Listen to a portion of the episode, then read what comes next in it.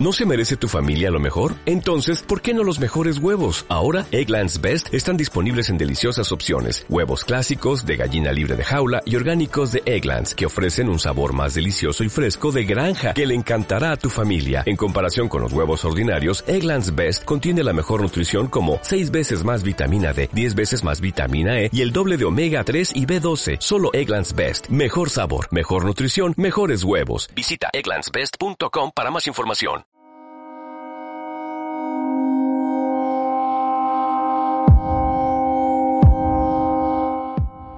Calabozo presenta Brívido Giallo.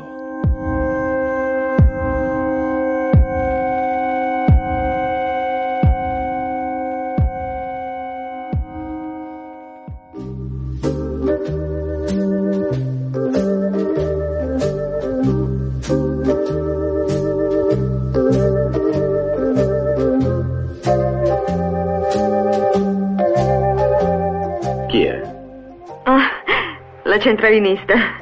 Ho prenotato una telefonata con Los Angeles e gliel'avevo promesso a mamma. Oh, no, tesoro, ti prego.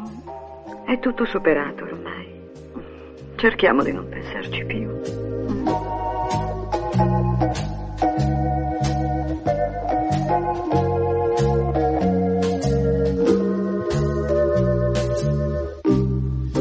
Bienvenidos camaradas un día más a Brívidos Yalo y hoy prepárense porque vienen curvas, viene El dulce cuerpo de Débora, dirigida por Rómulo Guerrieri, año 1968, El dolce corpo di Débora.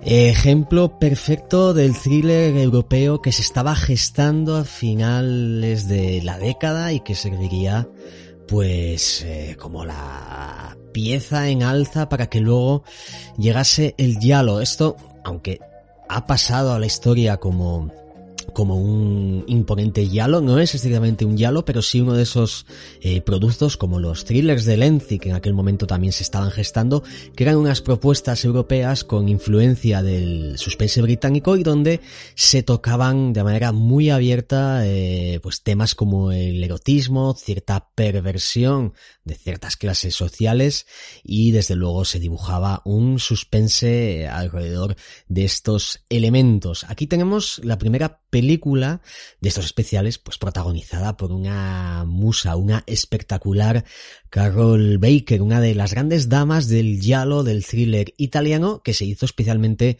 famosa aquí en Europa por sus colaboraciones con, con Humberto, con Humberto Lenzi. Es eh, el ejemplo claro de esa incipiente estrella de Hollywood con una ascensión interrumpida y que, afortunadamente para nosotros, le hizo caer rendida a los efluvios del cine europeo. ¿eh? Un rostro bellísimo, una espectacular efigie venida de del Hollywood clásico, ha salido pues en películas como Gigante, George Stevens, Horizontes de Grandeza, de William Wyler o Baby Doll, de Elia Kazan, donde coincidió precisamente con otros actores que emigraron al cine europeo, ¿no? En algún momento de sus vidas, como son Eli Wallach y Carl Malden. Fue precisamente por esta película de Elia Kazan, una auténtica obra maestra, que, por la que se generó cierta polémica por, eh, en su papel y con esa recreación dura y hasta casi obscena que se hacía del lado sureño estadounidense que, bueno, Baker, sumado además con algún que otro fracaso en, taquilla, pues la dejó algo marcada en la industria y tuvo que emigrar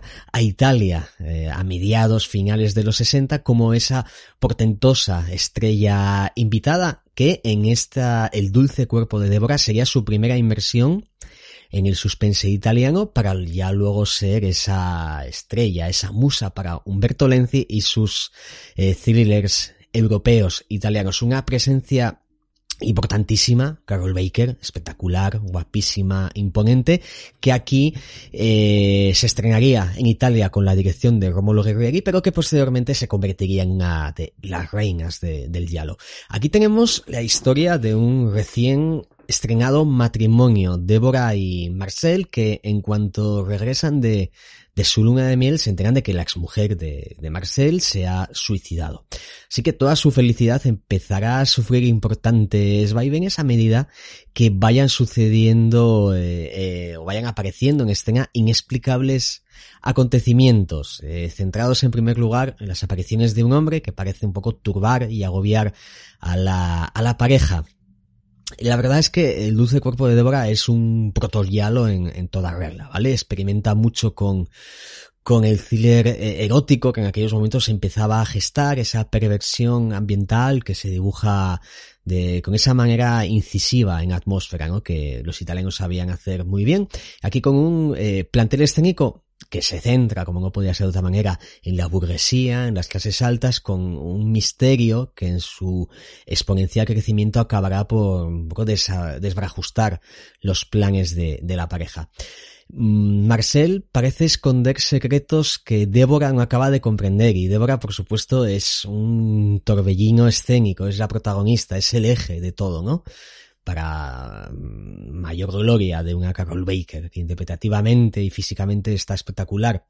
Eh, ella es un poco el punto de encuentro de las eh, recepciones emocionales de estos acontecimientos y que, bueno, Baker además aporta un punto dramático, un estilo muy clásico casi de, del método que yo creo que heredó, ¿no? De trabajar con gente tan importante como Weiler o Kazan y que además aporta un, algo que desde luego se le, se le exige a la actriz y lo hace muy bien, ¿no? Esto, bueno, sacar el erotismo de estas intérpretes en, en, en Italia daba mucha frescura al thriller y estos directores italianos tenían esa predisposición arty, ¿no? De dibujar grandes eh, retratos con ligeros y agradables toques eróticos que convertía a estas actrices en, en absolutas eminencias, ¿no? Hay que tener en cuenta que es una película hecha antes que, que el giallo eh, explotase de manera comercial con, como fenómeno. En breve tendremos Argento, que será el que desate un poco toda esta oleada. Y es esta fantástica etapa donde los italianos, con, con Lenzi a la cabeza, exploraban diferentes naturalidades del, del suspense. Aquí la verdad es que el misterio funciona muy bien, logra muchísima ambigüedad en el personaje del hombre, de Marcel, así como el mm, explota un elemento extraño con cierta visceralidad que no acaba que no acaba de reventar de manera intencionada, ¿no? Porque lo que quiere eh, aquí el director es mm, crear una especie de escenografía eh, repleta de arte, especialmente en sus localizaciones eh, costeras, ¿no? Se nota el lujo, en esas em, lugares comunes para la, la, clase alta, incluso con las escenografías de interiores perfectamente trazadas a niveles de, producción y de decoración, que hace que la película luzca es estupendamente.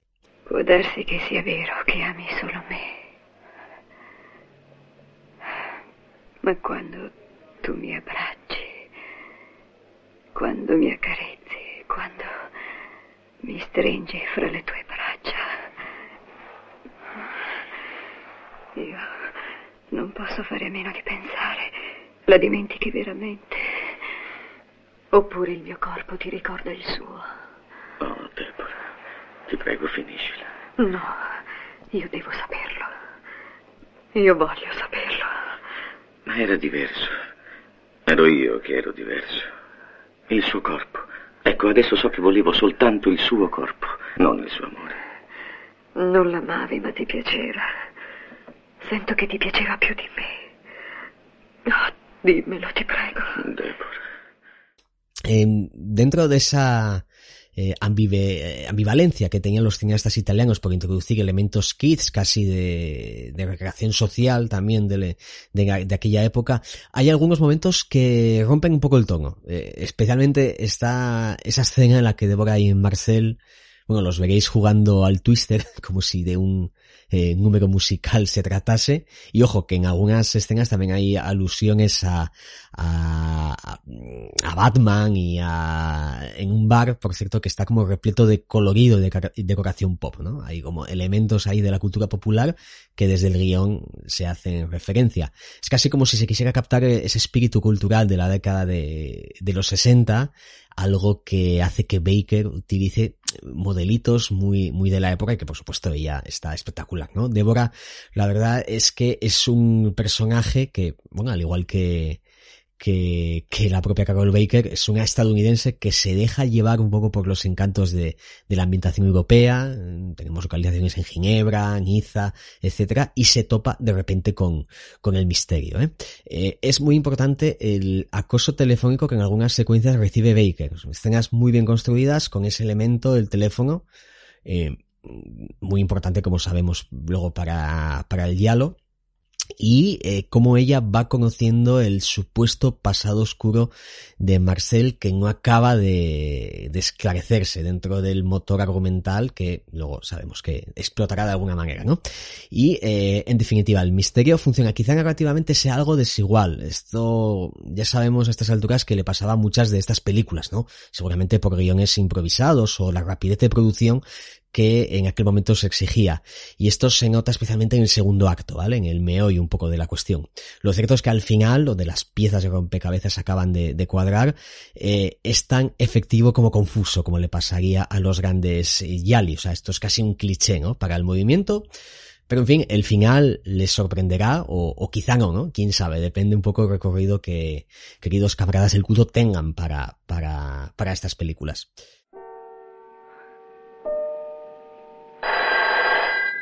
Il telefono. Il ricevitore era attaccato e mi sono permesso di rimetterlo a posto. Beh, vuole che risponda io?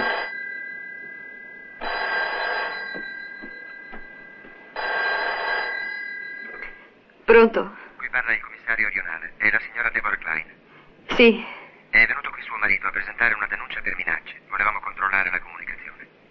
Bien, eh, el dulce cuerpo de Débora es importante no solo por su condición de thriller que iría abriendo paso a lo que vendría después, sino por supuesto por todos los nombres que aquí tenemos y que luego serían importantísimos trabajadores para el subgénero, tanto delante como detrás de las cámaras. Empezamos por su equipo artístico con el ya citado Rómulo Guerrieri, que como os ha dicho, dirige un tipo que dio eh, el paso natural tan propio de sus coetáneos de comenzar siendo asistente de dirección para luego dar el salto a, al cargo principal de la silla del director, en este caso en todo tipo de, géneros o subgéneros, desde el cine de espías europeos, el spaghetti western, que hizo dos piezas que yo destaco bastante, Johnny Yuma y Como Lobos Sedientos, además dos de sus pelis conocidas, pero bueno, abarcaría el polichesco o incluso en los 80 con un posapocalíptico un poco loco que se llama El último guerrero, donde aparece Buddy Strode o mi querida, queridísima Margaret Evelyn Newton, ¿no? El guion corre a cargo de una eminencia, Ernesto Gastaldi, uno de los eh, guionistas más efusivos del diálogo, donde destacan especialmente sus colaboraciones con Sergio Martínez ¿no? Que bueno, su currículum como guionista es inmenso y aquí empezaba a trazar sus tramas de misterio con esos elementos que a él tanto le gustaban y que por supuesto exportó al cine de, Sergio Martín, es decir, el crimen, los perversos eh, recovecos de la burguesía, ese erotismo mediterráneo, etcétera, ¿no? Bueno, Gastaldi partió para su guion de una historia creada por él mismo junto a Luciano Martino, el infatigable productor que bueno, no quedó anexado no solo a la figura de, su hermano Sergio, sino también a muchas de las etapas más importantes de la explotación europea.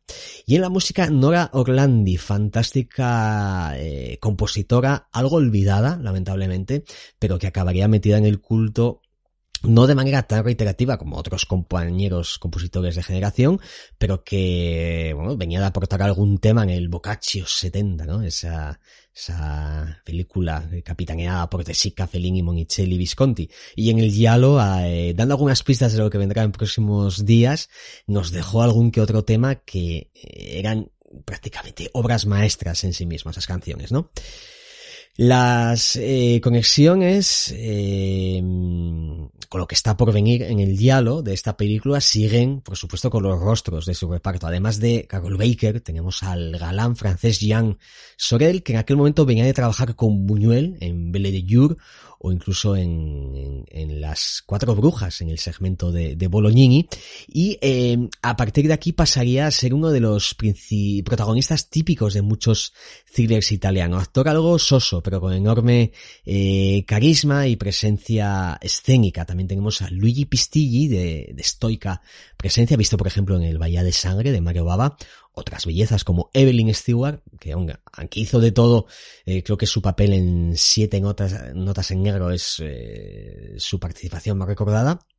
Que ojo, que esta mujer llegó a aparecer en La Dolce Vita o, El Gato Pardo, ¿eh? auténticos clásicos del cine italiano. Visconti, por cierto, la quería para Muerte en Venecia, en el papel que finalmente haría eh, Silvana Mangano, pero no pudo participar por, por agenda. Y como señal premonitoria, otro de los protagonistas masculinos de, del Yalo, el uruguayo George Hilton, aparece aquí en un papel que funciona como este elemento de, de sospecha utilizado para el despiste y donde el actor está estupendo, ¿eh? Unas algo diferentes a lo que estamos acostumbrados a verle en los, en los Yali. Bien, en el Dulce Cuerpo de Débora podéis disfrutar, como os ha dicho, con localizaciones tanto de Ginebra y de Niza, da ese ese punto luminoso, ¿no? Que describe muy bien a los personajes eh, protagonistas y que luego choca de manera totalmente premeditada con esa inesperada siniestralidad de algunas escenas. Una película que merece verse, que merece situarse en este contexto de, de Vivido Yalo, del que tendréis más piezas a partir de mañana. Así que hasta siempre, camaradas.